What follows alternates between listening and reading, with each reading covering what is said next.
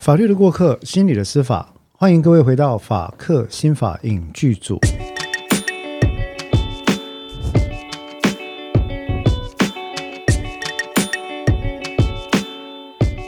各位听众朋友，大家好，呃，我是法客心法影剧组的主持人黄志豪律师。那么今天呢，接下来呃，我们今天节目啊做了一个比较，我觉得蛮有趣的改变啊，就是今天也邀请到一位我个人很啊尊重，也是觉得说很有才华的一位创作者哈。那这个自我介绍的部分，我想等一下可以教他自己啦。然后呢，这个我就呃，我们今天讨论的主题呢，其实是一个比较特别的。由一个美国的一个编剧啊，我我个人跟我们等一下要来的这位特别来宾都很喜欢的这个编剧呢，所做的一系列剧作当中的一部或两部，我们下礼拜讨论另外一部。那这个编剧是谁呢？我想在这边先透过三段小小的提示，也跟大家做个小考试啊。这三段提示都来自于这个编剧曾经创作过的电视或者电影作品的内容。第一段的小提示是这个编剧所创作过的一部美国的呃非常经典的一部电视剧，它的 title 配乐是这样：哒哒哒哒哒哒哒哒哒哒哒哒。不知道各位听出来没有呢？这是第一段啊。那接下来呢？如果可以猜到主题的，那你已经非常厉害了。如果还猜不到的呢？接下来，请你听第二段。第二段是一句话，这句话是男主角在一开场，在一个大学的研讨会的台上，对于台下的学生所回答的一句话。这句话是：Why is America the greatest country in the world? No, it isn't。这是第二句话。答案答案不是很明显了吗？答案很明显，我们的邓作家忍不住跳进来了。OK，好，第二部也第二个作品也是一个这个电视剧啊。那如果都已经这样子了，各位还不知道这个编剧是谁的话，接下来呢，我要讲这第三个提示。第三个提示就是什么呢？You can't handle the truth。哦，答案几乎都出来了。OK，好，好，那透过这个这三个小问题啊，我也想欢迎一下我们今天的这个呃一个很好的朋友啊，这个就叫邓作家好了，好不好？来，邓作家跟大家打一下招呼。大家好，大家好。那我难道我要自称我是邓作家？邓邓作家，我很喜欢这种韩式的叫法。哎，邓作家这个韩式的称呼，在韩剧里面就叫呃黄女婿啊，呃李编剧啊啊。呃，陈记者啊，邓作家，我觉得这个叫法其实 好韩哦，蛮单纯的，可以可以直接把人的称谓跟姓氏连连接起来，蛮好的。好，那既然刚刚我们的邓作家已经讲说，哎，刚刚的三个提示很简单，你在第几个提示猜出来编剧是谁？讲第一个会不会太嚣张？不会啊，第一个我觉得其实蛮明显，那一段哒哒哒哒哒哒哒哒哒哒哒。其实我当年听到这段配乐的时候，我整个汗毛直竖，是是有点感动的那种直竖。后来看那个剧，觉得哇，这个剧真的厉害。这个剧就是什么《白宫风云》。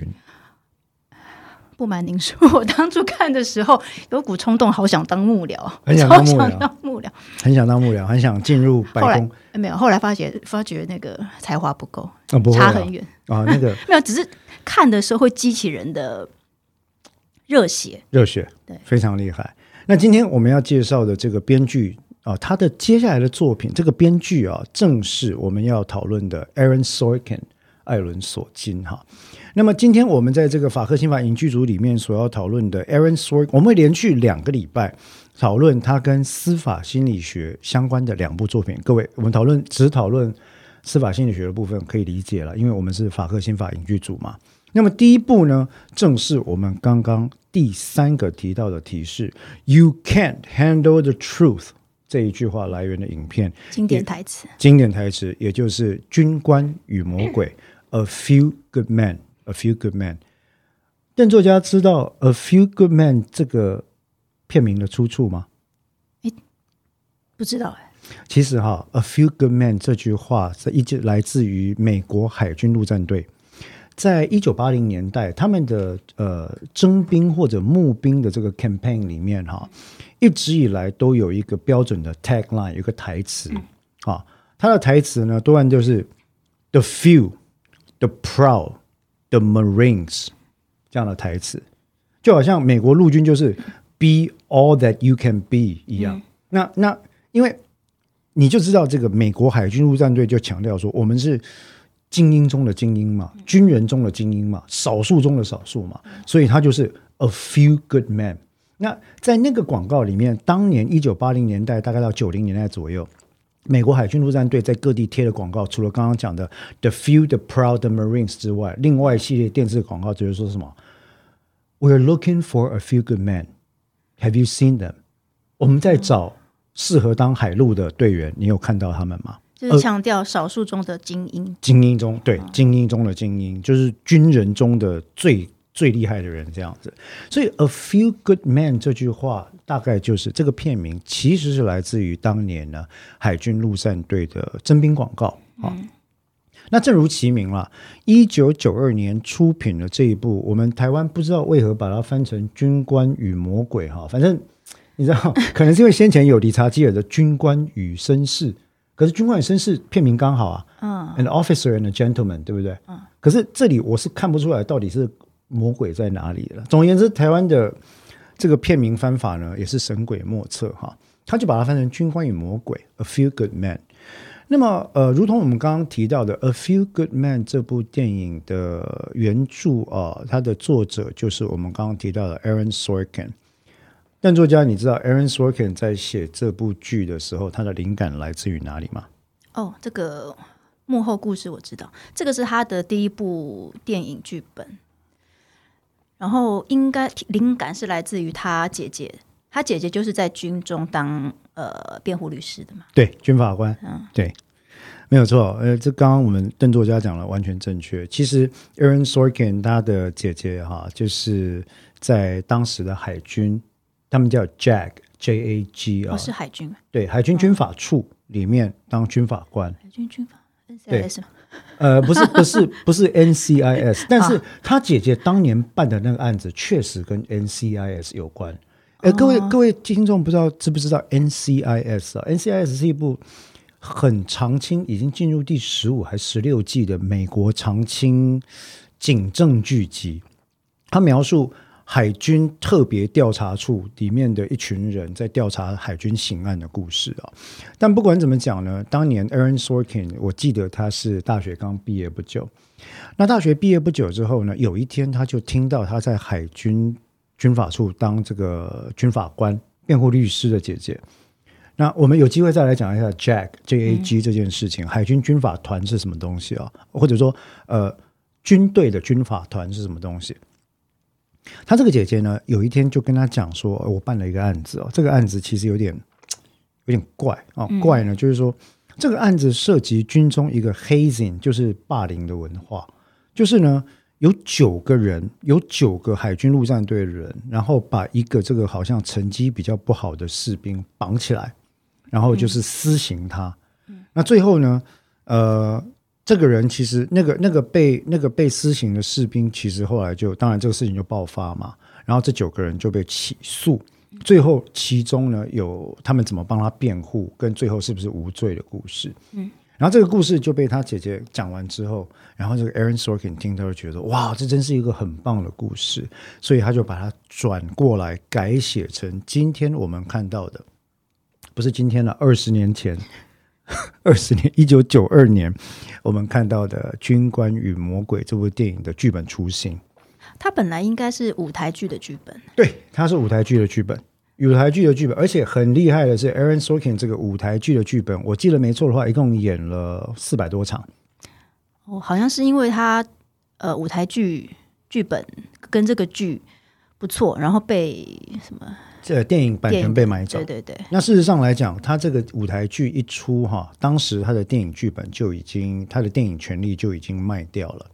然后他在做这个剧本的时候，其实当时 Aaron Sorkin 还只是一个初出茅庐的大学毕业生。他一边在 Broadway 百老汇当 bartender，哦，就是那个酒保哈。那反正你也知道，呃，秀开演的时候就不会有人嘛，对不对？然后 Aaron Sorkin 呢？脑里有了故事，手边有一支笔，然后身边有着取之不尽、用之不竭的 napkins，就是那个写在餐巾纸上。餐巾纸 对，所以他就开始在餐巾纸上开始了他第一个呃舞台剧剧本的创作历程。而这个舞台剧的剧本创作完之后，后来就被拿来作为电影的剧本，也因此找到了这一组非常特殊的演员。我想应该都还记得嘛，里面的这个 Lieutenant Caffey 是由 Tom Cruise 演的。对，啊，那里面的这个女军法官，这个 Galloway 呃少校，其实就是 Aaron Sorkin 姐姐的原型。对，然后里面另外一个更厉害的是找到这个 Colonel Jessup 杰塞普上校，这个驻扎呃关达纳摩湾的驻地指呃陆战队指挥官，找到了非常非常厉害的 Jack Nicholson 来演。那这部片其实当年上映之后，应该说是广受好评了。我记得好像提名五项还是六项的奥斯卡大奖。但是，但是它也是一部很悲剧的片子，是因为提名了五项还是六项的奥斯卡大奖哦。这边看到我我查到了哈，他提名了四项的奥斯卡金像奖，在第六十五届，分别是最佳影片、最佳男配配角、最佳剪辑跟最佳音效奖。但是但是没有最佳剧本。没有最佳剧本啊，那很可惜。然后更惨的是呢，提名了四项，一项都没得。另外有一个有趣的小知识是，虽然 Jack Nicholson 因为这部片被提名了最佳男配角奖，可是当年这个角色在找 Jack Nicholson 之前，原本是要找金哈克曼主演。哦，Gene Hackman。但是当年 Gene Hackman 被问的时候，他已经答应要去演同一个档期克林威斯威特主演跟主导的《杀无赦》（Unforgiven）。结果金哈克曼演的男配角得了当年的奥斯卡 最佳男配角奖，打败了 Jack Nicholson 啊、哦！这个有时候命运很难讲，也不知道如果他演的时候会怎么样。但我我可以想象，这个角色如果是 Gene Hackman 来演，应该也很棒。因为我不知道邓作家有没有看过 Gene Hackman 另外一部令人印象深刻的作品，叫做《The Crimson Tide》赤色风暴。有他跟丹佐华盛顿，一个演潜艇指挥官，一个演潜艇副指挥官，有一个白人，一个黑人，一个保守，一个进化，呃，一个一个比较不要说进化比较比较激进或者比较 progressive，比较进步概念，两个人实在非常的好看啊。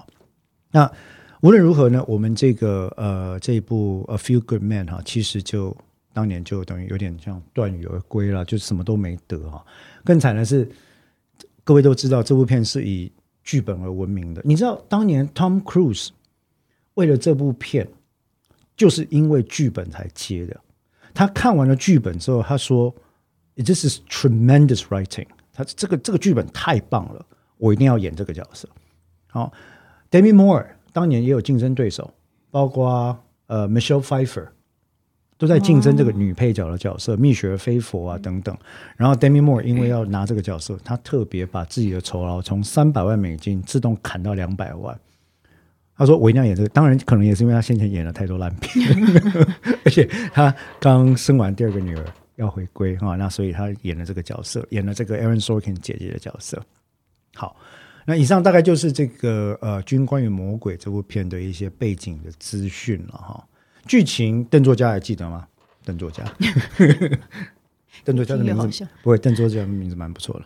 剧情大概还记得吗？跟你刚刚讲他呃姐姐发生的那个真实的案件其实差不多。其实差不多，对其实差不多。嗯，其实我也可以大概跟大家讲一下。哎，现在已经二十几年的作品，应该不算暴雷了吧？应该不算应该不算吧？我我知道邓作家个人有一个习惯，是非常的痛恨人家暴雷。我非常痛恨人家暴雷。对对对，因为这个有一次我们以前在交谈的时候，曾经有一次我不小心讲出一个不算直接暴雷的雷，因此而遭到邓作家记恨，相当我非常讨厌人家暴雷 OK，连一点点都不行。完全理解啊、完全理解。因为呢 诶，那我们现在可以讲吗？这剧情哎，一九九二年的东西，这个也太过分了。好，那我我也要顺便讲一下，我自己也被爆过雷哦。我我记得有一次，我那个时候好像《复仇者联盟》吧刚上映的《终局之战》刚上映，对不对？会不会现在还还有人没看过《终局之战》？我我不知道，我不知道，这真的没办法。然后那时候《终局之战》刚上映的时候呢，因为里面有一个剧情，反正就是有一段特别悲伤的剧情嘛，哈，然后你要讲了，你要讲出来了。然后呢，我那时候一直就不听就不听，我就脸书什么都不看，然后都不看。结果有一天我运动完之后，跑去吃一碗这个越南河粉。我想说，我来吃越南河粉，然后旁边坐下来全部都是讲越南文的。呃的朋友哈，也有一些外国人讲英文，我想应该不会有人爆雷吧。结果说时迟那时快，我的牛粉，我的牛肉河粉上桌之后，我正要大快朵颐的时候，旁边走进来三位女士，三位女士用越南语交谈，那我心头一宽，我想说，反正我就吃我的河粉，因为我也听不懂，对不对？讲了半天，三个人叽喳讲了半天之后，其中一位女士突然用中文冒了一句：“对啊，结果钢铁人就死了。”我心里就是 What the hell？因为。他讲钢铁人死了，你就知道一定是终局之战的剧情嘛。好，那因为当年被暴雷了，所以我现在在这边呢，把这个暴雷的怨恨转达给各位听众。太 好了，快将近三十年前的片了。没有，就如果说是，如果说是以一九九二年的来看了哈，那《军官与魔鬼》这个真实的事件，当时其实受到很多人的这个剧情哈，受很多人的关注和推崇，其实跟他。确实奠基于真实事件有关，但这部电影剧情大概是这样，就是说我们都知道美国在古巴的这个 Guantanamo Bay，他们叫 Gitmo 这边是有美国的海军陆战队有驻军的哈。那在这个基地里面就发生了一个呃一个一等兵 William Santiago，呃好像是因为遭到凌虐而不小心致死的案件。那据诉被。被控凌虐他的人呢，是一个是 Lance Corporal Harold Dawson，另外一个呢是呃 Rodden Downey，就是两个人等于是一个准士官，一个是二等兵啊。那他们被控就杀害了同袍，杀害了自己的军队里面的人啊。那最主要的理由，在随着这个剧情进展，我们就发现说，哎，好像是因为。这个一等兵 Santiago 哈，他在海军陆战队驻扎在当地的训练表现的不好，就下部队之后，他表现的呃跟不上，对他跟不上，未能尽如人意哈。里面就跑步啊什么都不行，对不对？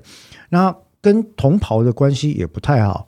结果呢，他犯了一个，因为我自己当过兵，他做这件事情真的是犯了军中的大忌，他越级上报，而且他对很多军队以外的单位。拉写信拉关系，把他这件事情报到外面去。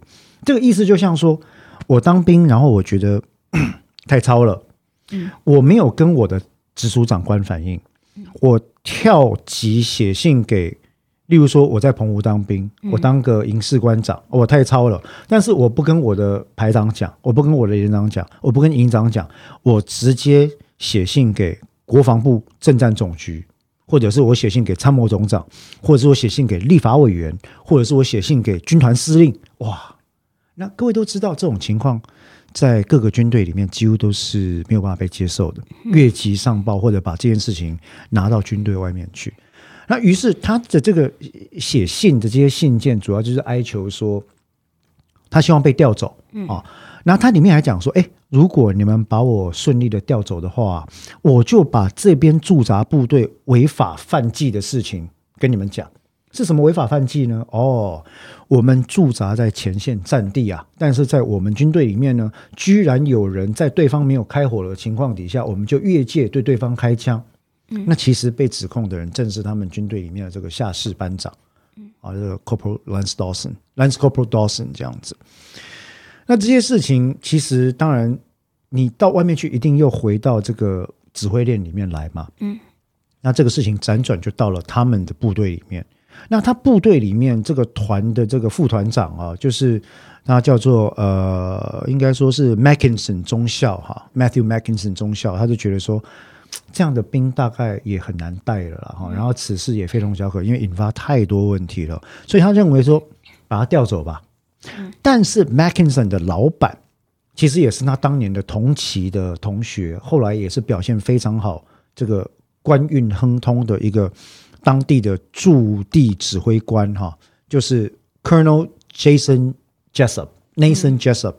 这个 Colonel Jessup 呢，他就说哈，这种小烂兵这种行为哈，会破坏军纪。嗯，因为我们在第一线戍守边疆的人，嗯，你随便在那边乱报。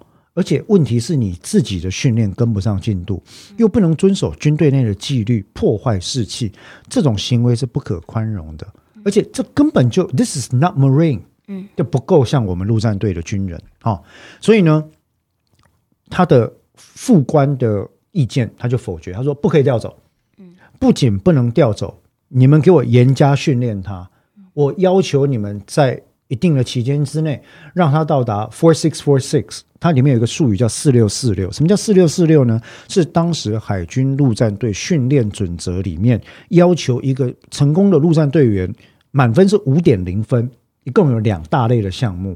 哦，学科跟术科两大类都是五点零满分。他说这个士兵你们要负责给我训练到四点六，四点六就是 excellent 的标准才有过关。等于就是你越哭我越加倍操你的意思了。嗯那坦白讲，这样的思维在我自己服役的经验里面是非常非常非常常见的。嗯，哎，我们当年邓作家不知道知不知道，我在澎湖当兵的时候，那我是担任营士官长的职位哦。我们当年只要有新兵，呃，不要说越级或者外报了，只要有哭诉的情况，就会遭到类似的对待，就是训练会加倍，嗯，而且还会连坐。你们这一排有一个人哭诉，对不对？全排训练加倍。嗯好，那嗯，不管怎么讲，后来在这个呃大老板的指示底下，陆战队的训练当然就给他加倍哦。但是后来某天晚上就发现说，哎，这个 Santiago 小兵怎么样呢？挂了，死的时候嘴巴里塞了一条抹布，嗯，哦，发现是这个呃血中毒 而死。然后现场的两个人被逮到的是。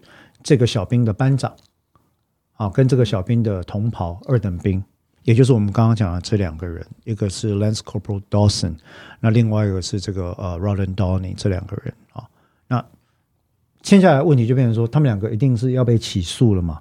就是是究竟是过失致死，还是故意杀人啊？那还是为了对他进行私刑而杀害他这件事情？那这件事情其实，在军队里面本来会简单处理，简单处理的意思就是说，啊，就你们两个在现场啊，啊，你们两个私刑他嘛，所以你们要杀害他嘛。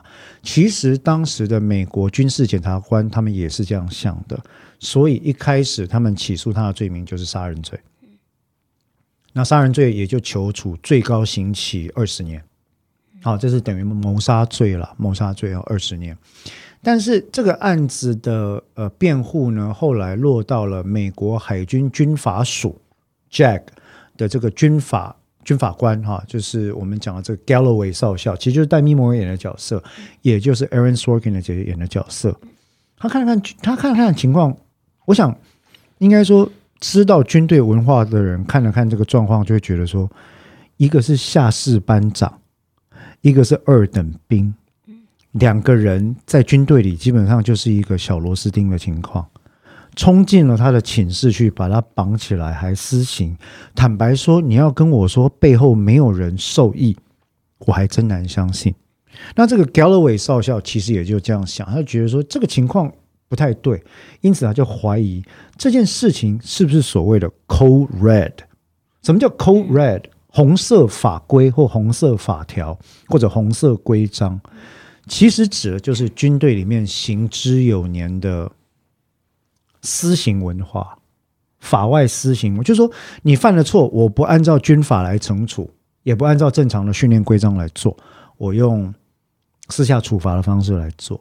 那基本上在台湾，我们也发生过疑似类似的案件，那就是洪仲秋事件。嗯，啊。嗯，是用凌虐或者不当管教或者严重体罚的方式来做，而不是用正当训练，那最后造成一条生命的丧失的情况啊。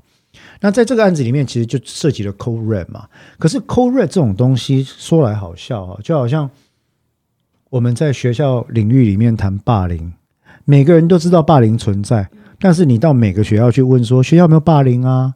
大家都跟你说没有没有，大家都有，就我们这个学校没有，这是一样的。好，军队里面呢也否认说没有什么 code red，我们我们没有什么红色规章或者是什么红色的这种啊法规之类的。不管怎么说呢，这个 Galloway 少校他就毛遂自荐接了这个案子。那之后呢，也跟另外两个人合作。那其中一位就是一个呃，从来没有进过一个一个从哈佛法学院毕业的一个军事军法官哈，辩护人啊，叫做 Lieutenant Cafe 凯菲少尉。那这里牵涉到美国的军事制度，其实蛮有趣。就是说我以前在美国念书的时候，我也曾经遇过他们的大专军官储备团 （ROTC） 会来这边，会给你 offer 说：“哎，我们帮你付大学学费，还给你每学期的奖学金、生活费，哈，呃，每个月有高达三四百块哦，我还帮你付全额学费。”然后你毕业之后啊，你要立刻进来军队服务，为期三年，可以在家签，也可以签成终身的。他们等于是收纳人才一种方法，叫 ROTC 哈。那这个 Lieutenant Caffey 呢，他其实就是从这个 Law School 里面 ROTC 的计划出来的一个军法辩护人。那当然，以他的状况来讲。他希望他那个时候已经快退伍了嘛，他就想说，我之前当辩护人哈，我是从来不进法庭的，为什么呢？我在庭外就用认罪协商的方式把这个案子搓掉了。什么叫认罪协商呢？就是说，检察官起诉杀人一级谋杀罪，求刑各二十年，对不对？我就说，哎，检察官，你那个很难证明了，A、B、C、D 这些要件没办法，这样吧，过失致死，每个人关五年，表现良好的话，三年可以假释出狱，要不要？你要我们就认罪，认罪有什么好处？检察官只要一同意，检辩双方一旦达成协议，法官认为没有违法的问题，一判下去，检方就不用想尽办法举证了。那辩方也可以因此得到较轻的刑罚。这是美国独有的嘛？目前的情况来看，是英美都有这样的制度，各国或多或少都会采取类似的制度的一点点变形。可是。台湾并没有这样的制度。台湾之所以没有这样的制度啊，最大的争议在一个地方，就是说，呃，正义跟真相是可以拿来协商交换的吗？美国这样不是也有很多？其实冤狱到哪都有了，但是认罪协商很容易让人家想说，算了，我就认了这个罪，做五年出来，我毙掉二十年。Exactly。Exactly，在我们看过的很多戏剧里面都出现过这样的状况。那很多时候也会让大家心中所谓的“引号”坏人会得到较轻的处遇，同时他也会让所谓的“引号”好人，在为了害怕诉讼的情况底下，决意认较轻的罪。那我不知道邓作家有没有看过一部电影，叫做《The Law Abiding Citizens》，叫什么公民啊？那个是 Jamie Fox 跟那个那个那个三百壮士的男主角演的，哦，呃，那个片很惨，就是有有他他的再看第二次，对对，他的他的妻女被被欺凌被杀害，然后后来那个为首的那个匪党那个抢匪的头头，就因为认罪之后，检察官一个很有光明前途的检察官嘛，用认罪协商把这件事情搓掉之后，他很快就用那个比较轻的罪名。然后就判决他得到轻的法刑罚这样子，因此这个父亲展开一连串残酷复仇的故事。嗯，那其实 the law abiding citizens 叫什么什么公民我忘了，就在讲这件事情，就是说认罪协商的制度本身哈，嗯，有一些值得讨论的地方。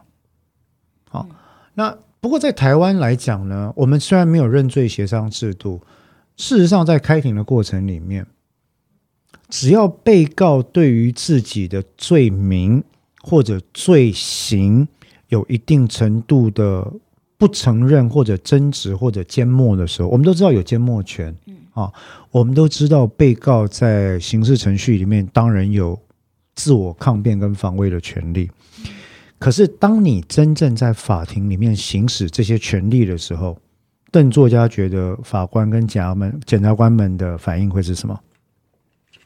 不要问我法律的问题。哎，不用，哎，千万不要回避。为什么呢？因为我超回避。不不不，因为我要跟邓作家报告一下，民国一百一十二年开始，很有可能各位听众，你只要是年满二十三岁以上的中华民国国民，然后呃你在居住地的这个户籍满四个月以上，你就会被抽去你那个居住地管辖地区的法院担任重罪刑案的国民法官。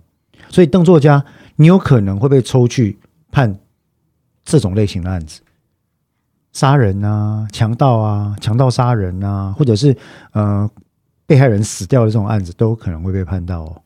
啊好，拉回来，因为一般法庭跟军事法庭的不一样吧？对了，啊，不管怎么讲哈，我们我我先把刚刚那个问题讲完，就是说，绝大多数的情况，我不知道国民法官会不会了哈，但是在一般法官的情况，如果被告不认罪的话，往往他会被描述成是一个我们的法律术语叫啊誓词狡辩啊，然后没有圈毁实据。拒不悔改的一个人，哪怕他只是行使他法律上的权利，他只要提出抗辩，都会被变成是加重刑罚的因素。那这是一个法律界，我们台湾法律界的一个通案文化。不管不管在台湾跟美国，呃，像这种在军中发生的案子，就会在军中的法庭用军中的法律去判吗？啊，你讲到了一个重点哦，其实，嗯。因为我记得江国庆的案子会判这么快，就是因为他是用军中的，对，他是用军法，军法，嗯所以美国也是像这种是军法，跟一般我们在外面的法庭的审理的速度跟程序或什么都会不一样。呃，第一个，台湾跟美国不同，嗯，台湾在台湾在洪仲秋案之后，其实我们现在因为是。平时而非战时，嗯，所以已经修改了我们的刑事诉讼法跟其他相关的法规，还有陆海空军刑法，嗯，把现在现在在台湾军人在平时犯下一般刑事案件，全部是交由普通法院审判，在台湾，在台湾啊，可是在美国不一样，美国有陆海空军统一刑法典。嗯，美国有陆，哎，应该说是陆海空军统一法典，里面就有刑法典跟刑事诉讼法典这两大部分，还有证据法典的部分。嗯，那简单讲，只要具有军人身份，犯了法，就是由军人军队组织里面的调查单位，像 NCIS 做调查，调查完之后由军事检察官起诉，由 Jack 的军事辩护人辩护，由军事法庭审判，由军事陪审团进行审判，这跟台湾完全不同。所以军事陪审团的身份也都是全部是军人，随机抽选。所以，呃，我们在这部片里面看到，我们在这个《军官与魔鬼》这部片里面看到，这个所谓的呃军事审判叫 court martial 哈，里面的陪审员全部都是军职人员。你看来洛穿军礼服，嗯。啊，那这个也是一个所谓的军事刑法的情况，就是军事法庭啊。简单讲就是这样。那这跟台湾是完全不同的。嗯，哎，所以呃，举例来说，如果现在台湾的现役军人在平现在是平时嘛，不是战时哈，犯下一般法律上的罪的话，都是在普通法院审判。嗯，好，所以这是不一样的。那战时当然就例外，而且现在没有战时了。好，好。那回到这个剧情哦，刚刚讲到 Cold Red 对不对？嗯。然后遇到了这个 Kathy 检 Kathy 辩护人，Kathy 有个特色啦，反正他很混。嗯。他混的地，他因为他聪明，所以他混。他混的意思就是说，他的案子，他说他从来没有进过法院，而且他引以为傲。嗯。为什么呢？他就认罪协商高手。对不对？你起诉二十年，我搓五年嘛，好不好？五年嘛，我们把双方双方都满意。对啊，赶快把案子我满意，对不对？赶快结掉啊！哈，那其实他一直是他的专长在这里。那在这样之后呢，这个 Galloway 少校遇到了这个辩护人，他知道他很聪明，他知道他的能力，可是他这种态度就让两个人之间相处起来就非常的不舒服。无论如何，在调查证据的过程里面，发现了，哎，好像真的有 Cold Red 这个东西。但是苦于辩方无法证明，于是辩方就跑去找 Lieutenant Caffey 的篮球球友，其实就是在呃陆战队检察署的这个一个呃 Captain 就上尉叫 Jack Ross，他是 Prosecutor，他是公诉人哈。那因为陆战队代表检察署军事军检署对于代表美国政府起诉这两个士官跟士兵嘛，对不对？他本来说呃一级谋杀队要重判啊。，Kathy 跑去找他说：“你要判这么重的罪，除了要件可能有问题之外，我会把我们调查到有关于陆战队文化里面 Cold Red 的事情，通通抖出来。你真的要这样吗？要翻天覆地吗？啊！结果两个人就这时候就出现了 Aaron Sorkin 最喜欢安排的，一边行走。”一边对话的场面，他很喜欢这个场面。对，白宫风云超多。对对对，白宫风云就一边讲话一边行走啊，非常多。然后后来这个他们两个人达成协议，那 Kathy 就很高兴回来说：“哎，我帮他争取到啊，我帮他争取到，基本上只要短的刑期执行完，然后就走就走人啊。”那两个人达成了协议，可是回去之后呢，当他们调查证据，我就发现说：“哎，他们也跑去这个呃 Gitmo。”嗯，关达纳摩湾进行调查，调查完之后发现这个上校态度非常的倨傲，完全不配合，而且非常看不起他们，也可以理解了，因为军法署的人是后备单位，没当过，没应该说没上过前线，对，没拿过枪，在他的眼里不算是真正的军人。Jessup 上校就这个态度，就是说你们这种哪里算是军人，我们才是军人啊！事实上。呃，Colonel Jessup 是一个功勋等身，就是他全身都挂满了勋章的标炳战功的一个军人。无论如何呢，在这个这个他这个观念就很一致，会引发到后来那个经典的法庭辩论戏。对对，那无论如何呢，在他们待在关达纳摩湾的期间呢，他们接到了神秘的电话，神秘的人来联系说：“我有这个案件的内容要提供给你们。”那问了半天之后，发现他是驻地陆战队单位的副指挥官，也就是刚刚讲的这个 Mackinson 中校。那他 Mackinson 中校，Mackinson 中校除了跟他们证实说有 Co Red 这件事情之外呢，也说本来是要把 San Diego 调走，连飞机都快安排好了，结果被压下来，不准调动。那这里面会有一个那个 log，就是调派。调派飞机的那个那个本子，嗯，可以当做证据。可是后来这些证据通通不见了。那就在 Mackinson 中校本来要帮他们出庭作证之前，中校引弹自尽，所以这下子证人也没，唯一的证人也没了。因为他们只有这个证人才能证明所谓的 Code Red 红色规章存在嘛，嗯，那你才能把它连接到排长跟团长。的身上嘛，那现在没有这个指挥，没有这个副指挥官了，其实等于整个案件就垮了，完全没有了。好，那不管怎么讲哈，嗯，在这个副指挥官自杀之后呢，整个案子等于是快要毁于一旦，那他们就只好改用别的策略。那这个策略就是在我们法庭诉讼技巧里面非常有名的。呃，但是也非常非常危险的一个策略，我们叫反诘问，在交互诘问里面进行反诘问，用养套杀的策略。邓邓作家应该还记得，就最后那一段，大家经典的法庭，You can't handle the truth 那一段，嗯，有没有？那那一段反正很多人都很喜欢引哦，但是其实它前面有两，它有那一段的法庭辩论技精彩在有两个地方，它是跟实际的法庭辩论技巧是一致的。我们所谓的养套杀这个东西哦，有机会我们等一下再来讨论。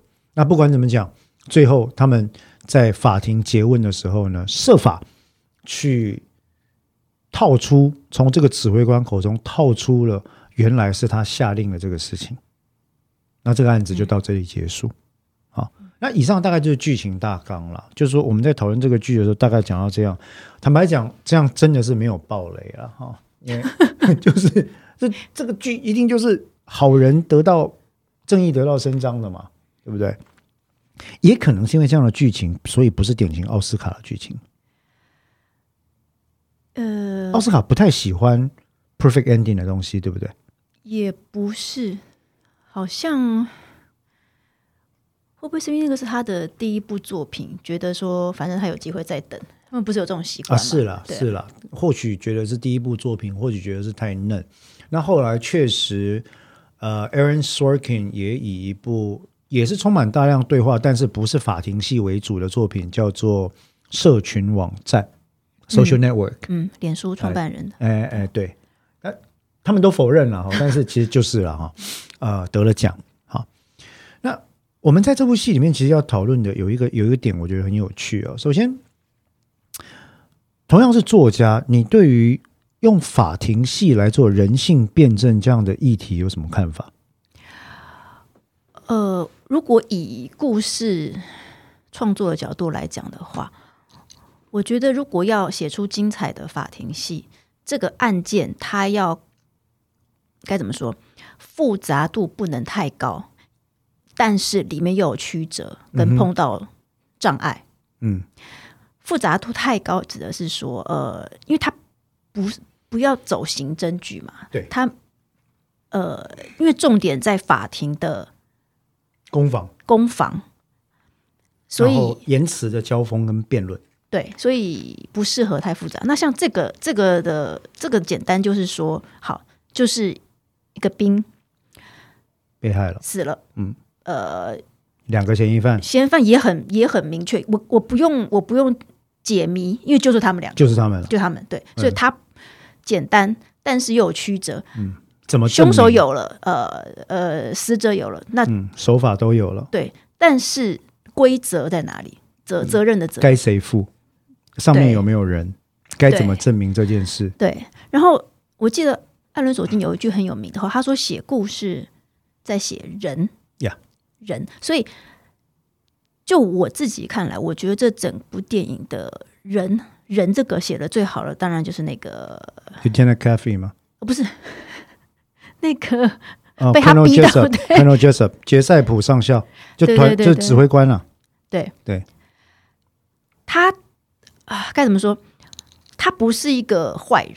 当当然在，在戏戏剧里面会很容易把他归为反派，可是他他不是反派，他有他的信念。我的信念就是，我们是我们是军人，对，我牺牲一个小小兵的生命来维护整个陆战队的荣誉跟制度啊。对，那他跟不上，所以我有责任要训练他。如果我把他调走了，他只是害到其他的弟兄，对啊这是，他的信念。而且难道你进了陆战队，只要没办法达到标准，我一律都调走吗？那调走以后，到底谁来保卫美国人的的的保家卫国啊？对，难道我们每个人都是草莓兵，都要像这样吗？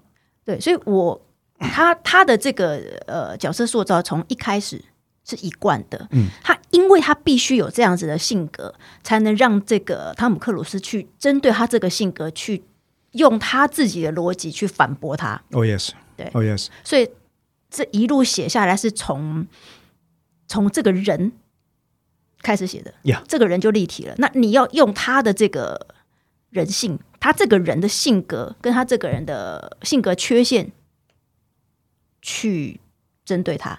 或者说他可能不是一种性格缺陷，而是性格的特色，对就没问题。呃，最主要是因为哦，Colonel Jessup 这个角色他并不是一开始就出现，嗯一开始出现的其实都是软趴趴的角色。嗯，哦，我我我的意思，软趴趴这个不是什么不好的名字，我只是说。他刻意营造的哈，你你看到 Aaron Sorkin 在这部戏里面，他其实透过剧本刻意营造成一刚一柔。军队里面的文化有刚性跟柔性，刚性的部分就是戍守前线、捍卫边疆的陆战队，所以你会看到一开场有没有那个那个那个下那个呃 Corporal Lance Corporal Dawson 跟那个二等兵冲进来，把他绑住，然后开始抹布塞他塞他的嘴巴，一连串私刑的过程。好，然后接下来呢？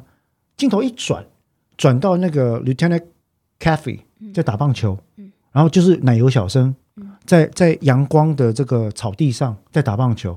哦，然后那个 Calloway 看起来就是一个刚生完刚生完的一个一个 一个大审哦，呃大婶军法官或辩护人，然后另外一位这个陪席的这个辩护人大叔呢，看起来也是一个很 nice 的人哦，你会你会看到其实两边是有对比的，然后。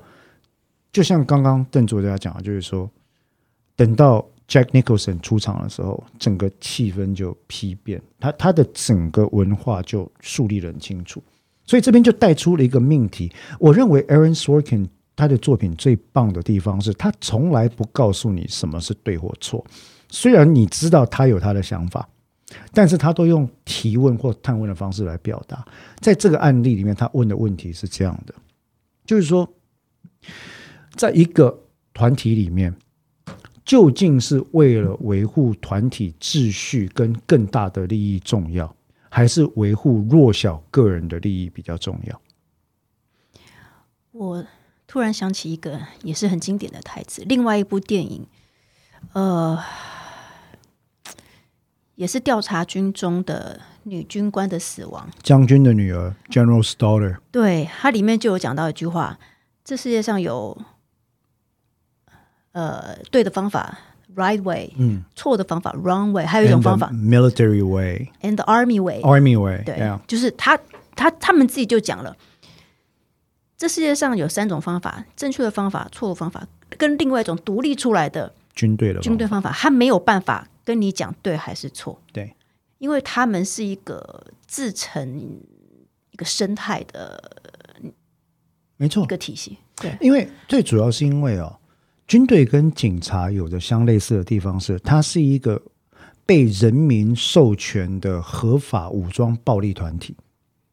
哦，从从哲学观点来讲，军队跟警察是透过呃标准的政治立法程序，受到人民的间接授权的一个合法武装暴力团体。我讲这话就是标准的定义。嗯，它是武装的，它有枪，它可以行使暴力，杀人、逮捕都是暴力嘛。好、压制个人的自主亦都是暴力。那所以，对于军队跟警察来讲，我们在我们在《军官与魔鬼》里面讨论的议题，我们在台湾在洪仲秋案看到了，其实我们在三一八学运也看到了，就是说。下个礼拜我们要讨论的另外一部片子《芝加哥七人案审判》也会讨论到这个问题。到底为了以维护秩序跟安宁为名，以保家卫国为名而折损的个人利益，可以折损到什么地步？而且在这个里面哈，在军中的那些人，他们一定不会把这个界定成是霸凌，他会认为他在训练训练。或者磨练对，是因为你跟不上，我们只好加强训练，呀以至于过了那条线，所以才会导致后面那一场，是因为他们一直不觉得这个是有问题的，呀，它就是一个意外，他们的认定这个是出了错，出了差错，就是我我怎么会希望你死呢？我是希望你强，我怎么希望你死呢？对。那很多的军队里面的人也奉信那句话：“What doesn't kill you makes you stronger”，对不对？我磨练你，你必然变得更强。问题就是有些人受不了，是真的受不了。回想起我当年在当兵或者在古关受突击训练的时候，我们都会遇到那种阿兵哥哈，他是你看得出来他是真真的受不了。然后有些时候夜晚，例如说我在值班的时候，就会听到人在哭。你过去当然就不见了，因为他怕被打。当年在我们那个年，我当兵二十几年前的是，你在军队里面哭是会被打的，也不用长官打你，同胞就会打你。我坦白讲，我讲的很实在，因为我都在离岛当兵，要不然就在山上受训嘛，哈。那有一些时候，你看到那种阿兵哥，你知道，你看他眼神，你知道他真的不行了。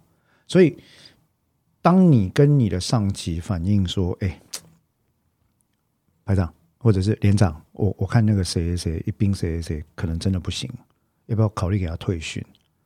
那连长的第一个反应就是说：“哎，这个营长那边过不了关了啊！你你这样一报上去，吕政战官又要来啊，要查是不是我们管训不当管教有问题，是不是我们训练有问题？为什么我们绩效那么差？为什么这又要学员报退训？你说他就会跟你讲说啊，要多看一下，撑过去，让他赶快离开就好，多一事不如少一事。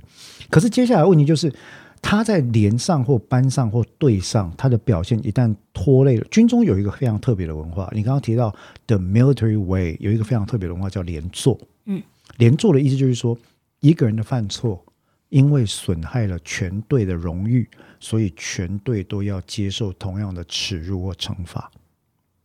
像这样的情况，其实你看洪仲秋案，你看呃，我们今天讲的军官与魔鬼，都非常的普遍。所以又回到了那个问题了。如果说建立军队跟警察的最终目的是为了保护国家跟人民的性命，嗯，跟财产安全啊，例如说我们现在在讨论的这个中华民国的军队，我们都希望陆海空还有海陆等等军队都非常的强大。为什么？因为他们强大，我们面对着有恶意的邻居，在他们强大的时候，我们心里会觉得比较安全，对不对？可是如果一般你又常看到媒体在耻笑说啊，这些兵就草莓兵啊，呃，什么作战能力不够啊之类的东西。那另外一方面呢，我们又要去督促说，哎，那这个军纪的整顿不可以使用什么什么方法，不可以侵害人权。我不是说这些目的不相容，但里面就会出现一个常常让军方的人会觉得他很难做的一条很难的界限，就是说我要怎么教或怎么训练比较好。他这里面还有一个，他把这个圣地亚哥个性设定的很，我我认为他是个很很敢为自己权益找方法的人。那通常在团体里面，尤尤其是这种强调自我意识度高度统一性的团体里面，你如果自我意识过强，因为他已经想方设法的去申诉，到处去到处去找方法，他其实没有要忍，因为他觉得他不适合待在这个环境。他那这种人，其实，在这样子的团体环境里面，会被视为麻烦制造者。对他是个麻烦人物。但其实以他本人的权益观点来讲，这并不是反常的现象。对，但是因为他是在一个需要高度统一化的高压团体里面，没错，就像他们这个审判，本来他们也不期待这个辩护人搞得这么认真，大，对对，想说你就是一个坐办公桌的，你可能就过个场吧，把这个事情解决了。对啊，反正就两个小兵而已。所以就是他这个戏剧也让我想到说，他是要用这两个自我意识、个体性很强的人，在团体当中，在制度当中会遭遇到什么样的状况？没错。所以你我们在这边也看到了 Aaron Sorkin 在这个戏里面哦，用三个基层的小兵做出了对比。有两个人就在 Code Red 底下接受了来自上层长官的命令。我们等一下会最终要收尾的时候，我们会再提到他们，就是我们刚刚讲到的 Lance Corporal Dawson 跟另外一个呃一等呃二等兵啊，嗯，就就是负责执行行凶。的这两个人啦、他不觉得他行凶，他在执行长官的交代。里面那个小兵你记得吗？他脸孔超无奈的，他说：“可是这不就是排长叫我们做的吗？对他觉得我只是在执行长官叫我做的事，啊我没有要去杀人。他说：“他说 Dawson 是你来跟我讲，排长叫我们做，排长是 Kiefer Sutherland，你还记得吗？基弗苏瑟兰啊。”他说：“就是你来跟我讲，排长叫我们执行的不是吗？”那 Dawson 跟他说：“对，是我们是排长叫我们做的，而排长那边命令来自于上层。”好，但是他你看到这两方，一方面是在军队里面坚持要依照上级的命令履行执行，而不去问这个命令内容是否涉及侵害个人权益的忠实执行者。另外一方面呢，是虽然身处在军队这个巨大的同质化体系，他坚持要捍卫个人的权益。传统来讲，哈，像 San Diego 这种人在军队里面都会被认为是要北啊，嗯，就是他会被冠上一个污名，就是说，哦，就你最了不起，就你你有有关系，就你不能忍，别人都要忍，你最你最金贵，你最宝贝，哦，烂人，大家会开始霸凌他。可是 San Diego 并没有忍下来，他继续申诉。问题我是要讲说，以我当年当兵的文化来讲，San Diego 确实是会被霸凌的对象。而且历史屡屡证明了就是这样子。好，当然这是不对的。可是我们看到了在基层士兵上出现两种对立的原型。那我要问的是，在忠实执行上级命令的情况底下，就好像 Colonel Jessup 在最后被交互诘问的时候讲的，他说：“Son，就是他指的那个 Cabby 说，小子，我们是戍守边疆的人。”我们是要把生命交托在同袍、跟上级长官还有下级士兵手上的人，我们是按照指挥链的命令过活的人。你根本连一天的枪都没有拿过，你根本没有资格评判我们。大概大意是这样子。所以我的问题来了：作为军队里面的人，他对于上级的命令能不能审查？有没有审查权？如果没有的话，会不会沦落到像是纳粹德国的时候，汉娜·厄兰所谓平庸的邪恶嘛？对不对？每一个接受纳粹审判的战犯都说：“不是我啊，是是上面的人叫我做的啊。”而一直到最高级的战犯，他也说：“啊，不是我啊，是死掉了希特勒叫我做的、啊。”所以没有人要就责吗？如果有人要就责的话，那 chain of command 怎么保存下去？另外一个问题，维护个人的权益重不重要？非常重要。今天如果我的朋友、我的亲人是 Santiago 或是洪仲秋，我们会觉得非常的痛心。事实上，台湾社会也做出了非常大的反应，造成了法律体系的转变。问题是，对于在旁边能够忍得过去，或者已经忍过去的这些军中的人，在次文化类型的刑诉底下，他们会不会认为说，如果多几个像这样的人，那军队里面的秩序？怎么维持？我们要怎么打仗？事实上，我问过很多当兵的这个老兵股，就是那种呃将军退役的，我们有亲戚是军队退役的嘛，哈，他们都会觉得说，哎，现在这年轻人不行啦，怎么样怎么样？那我就问他说，你觉得哪里不行？就是至少命令上都没办法上命下从啊，什么，然后动不动就要申诉。那我们当我也会问过他们说，可是维护个人的权益不是应该的吗？你儿子服役，你不希望他遇到不当待遇的时候申诉吗？所以这两个议题同时被呈现在这部片里面，这个很难。所以我要讲最后的一幕。其实你记不记得里面哈那个 Cooper Dawson 那个下士，就是那个犯人之一，阶级比较高那个下士，那个黑人有没有？一开始他看到这个 Lieutenant Caffy，他是很堵烂，他觉得说啊，你就一个烂官，然后整天坐办公室，也不认真帮我们辩护，然后也不知道你在讲什么东西。所以当 Lieutenant 军中是要敬礼的。Lieutenant Caffey 是少尉，他是准下士，就是还没升下士。好，他看到他，他直接脸别过去，他不敬礼，故意把手放下，他不敬礼。然后 Caffey 很不爽，对不对？那那个意思就是说，我不觉得你有资格接受我的敬礼。然后他整个辩论完之后，最令我动容的一幕，并不是法庭辩论本身，而是陪审团宣判了。宣判回来呢，判决如下。主文是两个两部分，第一部分，这两个人呢就杀人罪的部分无罪；第二部分，但是其行为违反了军中的这个呃军军法的规章，判行为不当罪，因此呢予以不名誉的从海军陆战队予以除役，就是 dishonorably charge discharged 就是他他的除役是不名誉的除役，而且他有行为不当的问题。好。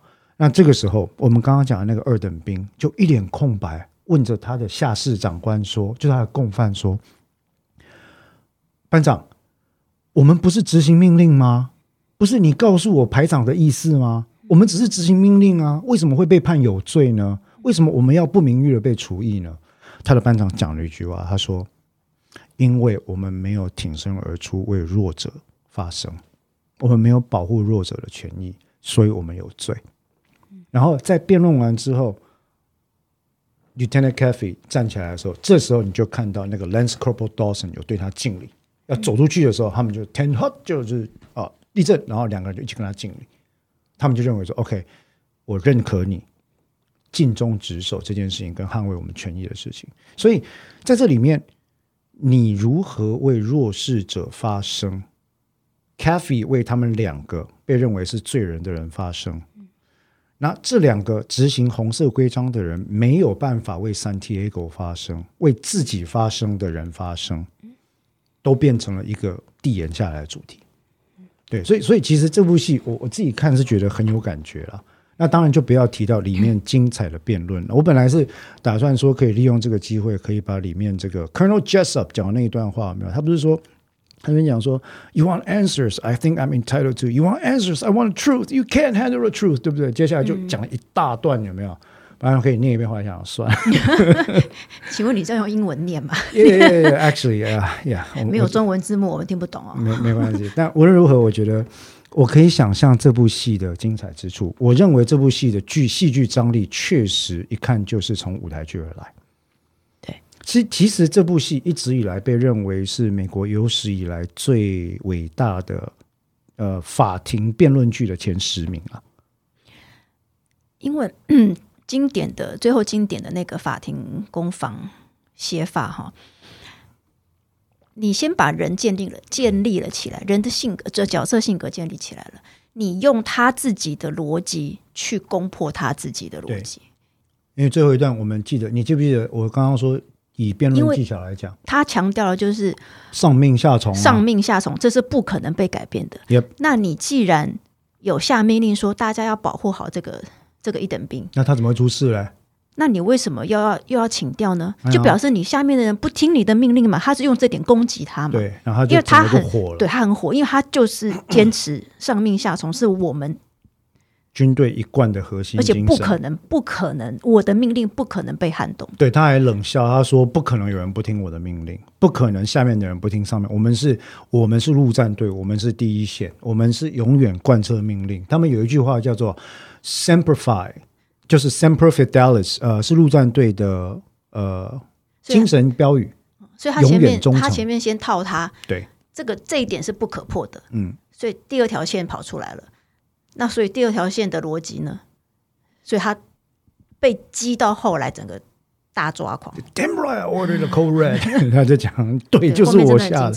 对，那这个很不容易了。单单里面的这个诉讼技巧，其实我们可以讲另外一集，因为这里面牵涉到我们在实际诉讼上有一种交互诘问的手法，叫做反诘问。那反诘问里面有一个非常经典的手法，当然也非常非常难，叫做养套杀。养套杀指的我们在英文叫三 C：commit，先让你承认一件事；confirm，让你再次确认一件事情，就是套实了；最后是 confront。我跟你当面对质，把拿你拿你刚刚自己确认过的事情，对，再跟你对。Colonel Jessup 对呃被这个 Lieutenant Caffey 的的反诘问就在讲这件事，就是你刚刚讲的，你说你们的军队都会上面下从，对啊，所以连长会听你的命令，会啊，排长会听连长的命令，会啊，他还他还故意问他说，所以应该会有人不听吧？会有没有可能有人人不听有没有可能有人听了，但是他不做？绝对他会说不可能绝对不可能。不可能，绝对不可能。好，所以他一再确认了之后，接接下来就来说，可是这边确实有要调离的这个记录啊，对不对？你说有嘛？哈，那如果你的命令军令如山的话，为什么还要调离？他怎么会有危险？你为什么要这样做？哎，这边就是养套杀的一个过程。好，那今天其实蛮有意思的啦，我们。呃，请到了邓作家哈，也从这个 邓作家，以后就叫他邓作家哈。我们 好，很韩。很嗨。我们因为坦白讲，我们聊法科刑法影剧组，慢慢慢慢会希望，除了司法心理学，我们今天聊的是辩护心理学跟这个为弱者发声的这个观点哈，也希望可以更多的从实际剧作的观点来解析剧作的技巧，跟观察剧作的一些不同的角度。我想这样会更有趣了。那今天可以请到邓作家来跟我们分享他的想法，也非常的好。那么今天我们聊的呢，就是 A Few Good Men 军官与魔鬼。下一集我们要讨论的是，也是 Aaron Sorkin 的新晋作品，在 Netflix 上面的，哦，现在还看得到。还看得到，还看得到，还看得到哈。呃，芝加哥七人组惊世审判啊，A Trial of Chicago Seven。那也一样，就各位听众，如果对我们这个法科新法影剧组有什么建议啦，或者是有什么想法，或对这一集有意什么意见的话，都欢迎留言在下面让我们知道。那我们今天的节目就到这边，谢谢各位，拜拜。拜拜。